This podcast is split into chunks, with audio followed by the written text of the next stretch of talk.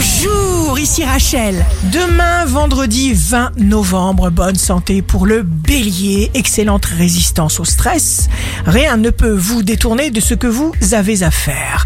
Le signe amoureux du jour sera le verso. Ne vous reniez pas. Faites confiance à votre intuition.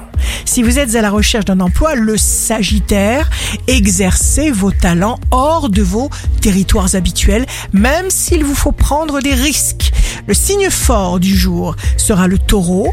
Pensez à vous aimer, à vous envelopper d'amour toujours. Ne forcez ni vos choix, ni vos réponses. Ici Rachel, rendez-vous demain dès 6 heures dans Scoop Matin sur Radio Scoop pour notre horoscope. On se quitte avec le Love Astro de ce soir jeudi 19 novembre avec le verso.